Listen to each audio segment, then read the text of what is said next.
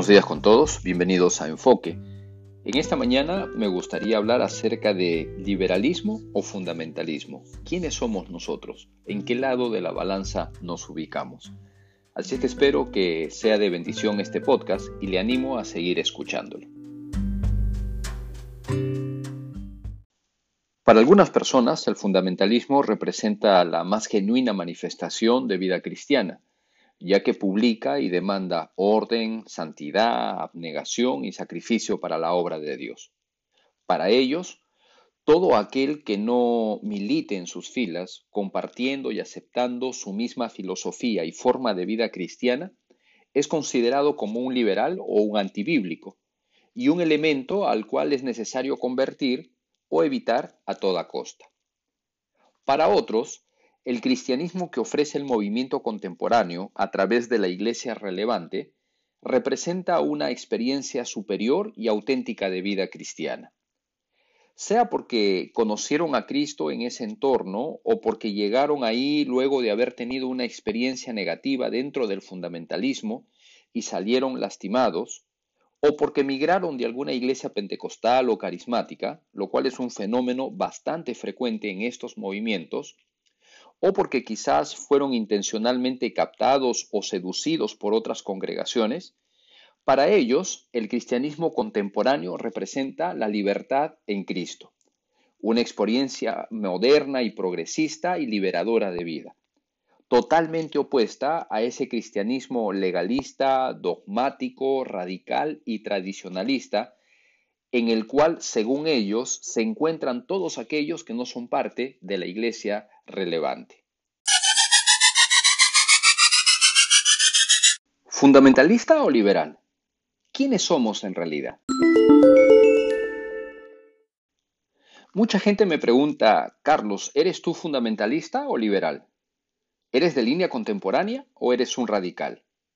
¿En qué lado de la balanza te ubicas? ¿Eres fundamentalista, militante, separado y ganador de almas? ¿O eres contemporáneo, libre en Cristo, con una mente abierta al mundo y a todo aquel que se llame cristiano? Estas son algunas de las preguntas que comúnmente me hacen para tratar de ubicar en qué línea estoy. Obviamente de la respuesta que dé dependerá que me escuchen y acepten o que me rechacen sintiendo lástima por mí porque no estoy en el lado correcto de la verdad. Pero, ¿quiénes somos en realidad? Ni lo uno ni lo otro, diría. Creo en el cumplimiento de la gran comisión, la separación bíblica y la santidad personal. Tengo mis preferencias, o como algunos le quieran llamar, convicciones, pero no soy fundamentalista. Creo que la iglesia de Jesucristo es relevante. Creo que Cristo nos llamó a libertad y por él podemos vivir una vida abundante, pero no soy parte del movimiento contemporáneo. Creo que es un error radical tratar de encasillar la vida cristiana en dos opciones, fundamentalismo o movimiento contemporáneo, cuando en realidad hay una sola opción, la bíblica. Aunque suene a frase cliché y este concepto se, se haya usado en exceso hasta el punto que ha perdido su esencia, definitivamente creo que es imperante que volvamos a las escrituras y que sean solamente ellas quienes a través del Espíritu Santo determinen y regulen nuestra relación con Dios, nuestra adoración, nuestro servicio y nuestras relaciones interpersonales. Es un acto de profunda ignorancia y soberbia tratar de encerrar nuestra relación con Cristo en una dicotomía, ya que solo Cristo es el autor y consumador de la fe, el único que debe edificar su iglesia. En conclusión, tendría que decir lo siguiente. Número uno, el objetivo supremo y fundamento de vida de todo cristiano debe, ser conocer a Jesucristo a través de una relación personal e íntima con Dios. Tener como fin superior la búsqueda de satisfacción personal o experiencias emocionales, como en el caso del movimiento contemporáneo, es tan erróneo y peligroso como pensar que la meta máxima del creyente es lograr y hacer, entre comillas, cosas grandes para Dios que, entre comillas, impacten al mundo. Ambas perspectivas solamente evidencian un peligroso desbalance en la vida cristiana.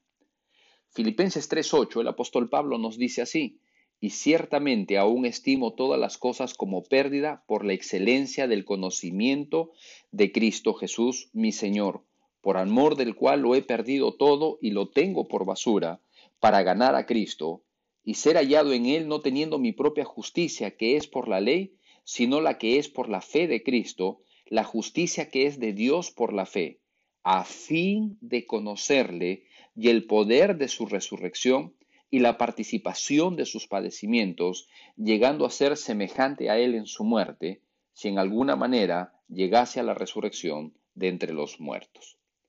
En segundo lugar, en cuanto al Evangelio, tendríamos que decir que debe ser fielmente presentado para poder ser entendido y en consecuencia creído. La idea de que el pecador se arrepentirá si cambiamos las formas o estructuras o el mensaje es ridícula. El poder del Evangelio se encuentra en el mensaje, no en las estructuras. Esto es secundario. El punto determinante es el Evangelio. Por lo tanto, no es nuestra responsabilidad hacerlo atractivo para las multitudes, y menos aún mutilarlo, ya que al hacer, al hacer esto, perdón, terminamos presentando un evangelio sintético, atrayente al hombre, pero sin poder alguno de salvación. Tampoco debe ser simplificado al punto de presentarlo como una simple fórmula que debe ser aceptado como una oración de salvación, para luego inmediatamente ser bautizado. Esta mala praxis del Evangelio solo está llenando las iglesias de inconversos religiosos y tristemente con una falsa seguridad de salvación. Gálatas 1, 6 y 7 nos dice lo siguiente. Estoy maravillado de que tan pronto os hayáis alejado del que os llamó por la gracia de Cristo para seguir un evangelio diferente.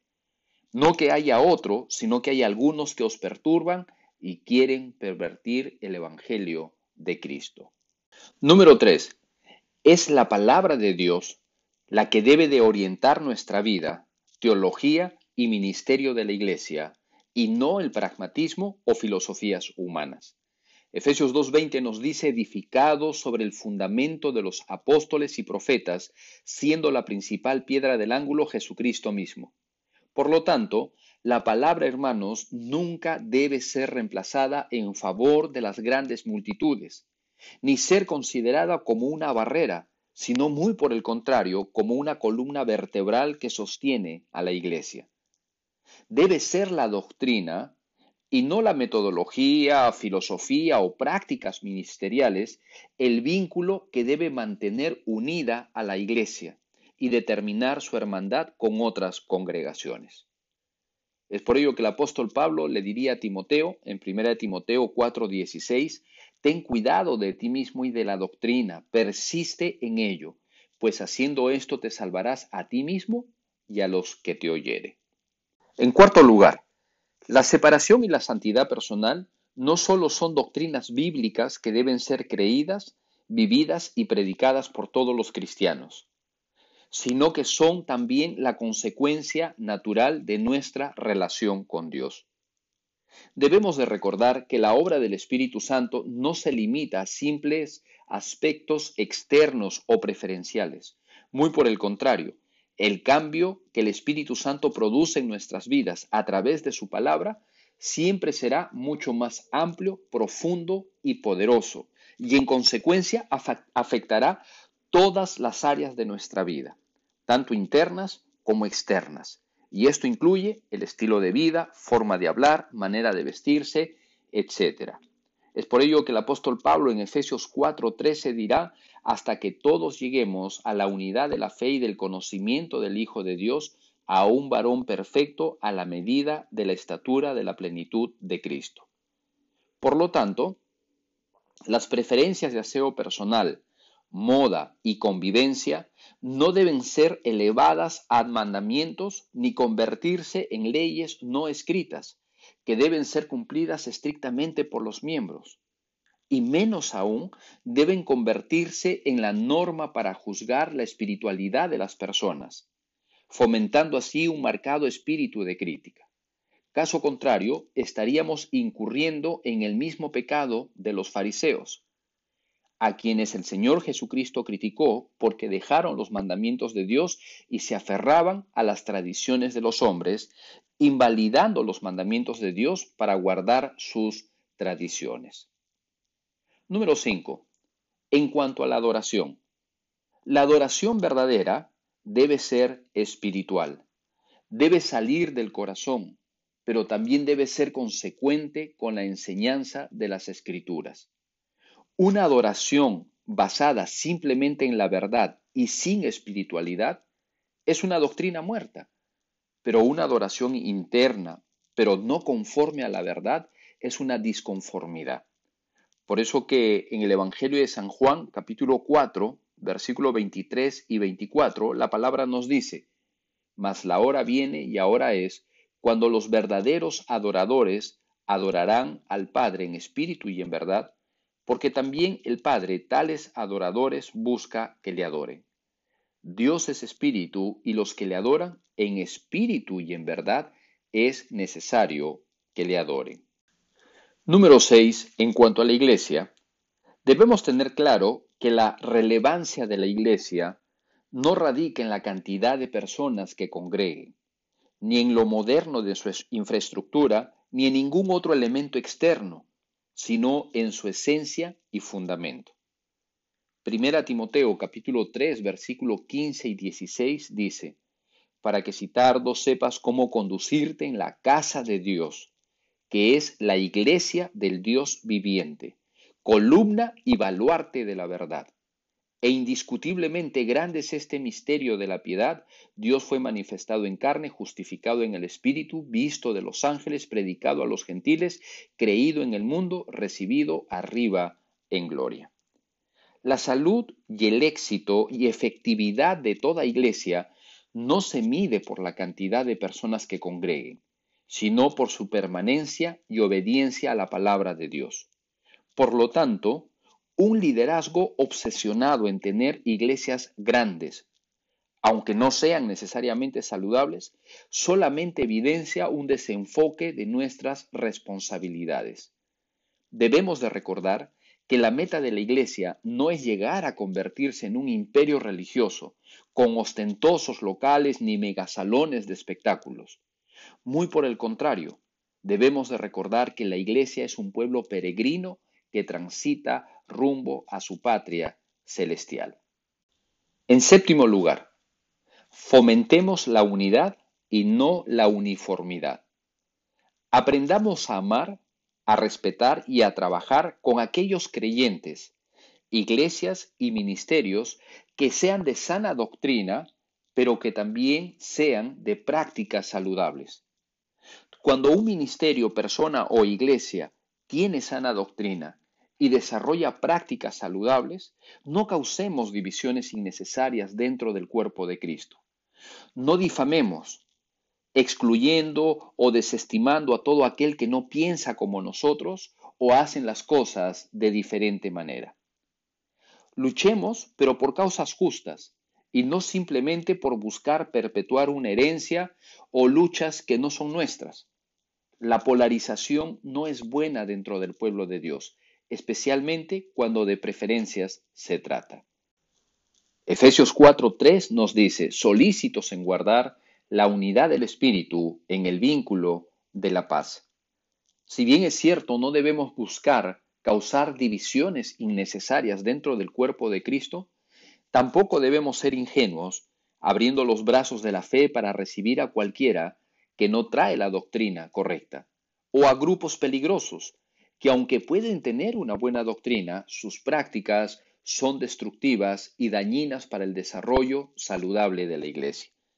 Primera de Pedro 5, 2 y 3 nos dice, apacentad la grey de Dios que está entre vosotros, cuidando de ella, no por fuerza, sino voluntariamente, no por ganancia deshonesta, sino con ánimo pronto, no como teniendo señorío sobre los que están a vuestro cuidado, sino siendo ejemplo de la grey. Hechos capítulo 20, versículo 28 al 30 dice, Por tanto, mirad por vosotros y por todo el rebaño que el Espíritu Santo os ha puesto por obispos para apacentar la iglesia del Señor, la cual él ganó con su propia sangre. porque yo sé que después de mi partida entrarán en medio de vosotros lobos rapaces que no perdonarán al rebaño. Y de vosotros mismos se levantarán hombres que hablen cosas perversas para arrastrar tras sí a los discípulos. Efesios 4, versículos 14 y 15 dice, para que ya no seamos niños fluctuantes llevados por doquiera de todo viento de doctrina, por estratagema de hombres que para engañar emplean la astucia de las artimañas del error, sino que siguiendo la verdad en amor crezcamos en todo en aquel que es la cabeza, esto es Cristo.